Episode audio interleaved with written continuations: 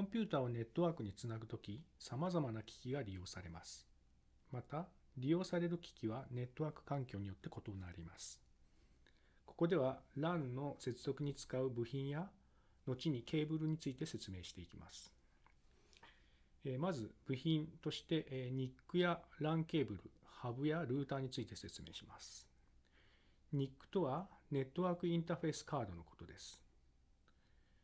ネットワークはノードとリンクから構成されています。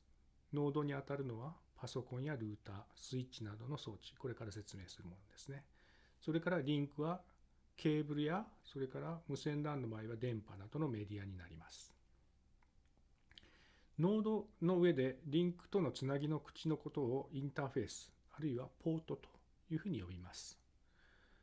ネットワークインターフェースカード NIC と呼ばれるものはこのインターフェースを持つ部品モジュールでケーブルを挿す穴などがあります。パソコンなどの機器内部とデータをやり取りするときに必要となる電気信号の処理を行う部品になります。無線 LAN の場合に利用されるクライアントモジュールや無線 LAN 用のアダプターなども NIC の一種と言えます。これらはケーブルが不要なので穴は開いてませんが、電波を出力する部品がついています。次に LAN ケーブルですね。有線 LAN で接続するときには、ケーブルを使いますが、ツイスティッドペアケーブルというふうな呼び方をされます。光で通信を伝えるものは光ファイバーケーブルとなります。通常 LAN ケーブルと呼ばれるのは後で説明するツイストペアケーブルののことを指します。これらのケーブルを通じてハブやルーターに接続するわけですけれども、ハブというのは集線装置という意味の英語です。ハブには電気信号を調整するだけで宛先のチェックを行わないリピーターハブというものと宛先のチェックを行うスイッチングハブの2種類があります。順に説明します。リピーターハブというのは接続される全ポートにえ受信したデータを送るため関係のないポートにまで無駄な通信が発生してしまいます。その分構造が簡単になっているということになりますが4つから8つ程度のポートを持つ製品があります。最近販売されている製品のほとんどはスイッチングハブになります。スイッチングハブというのはフレームのヘッダー情報を見ながら宛先が接続されたポートにのみデータを送るという処理を行います。無駄な通信が発生しません。スイッチングハブはスイッチと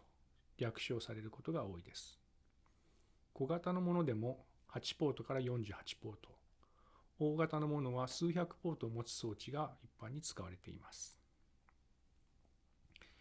えー、次にルーターですけども、ルーターというのは物を送る経路を決める発送人というような意味があります。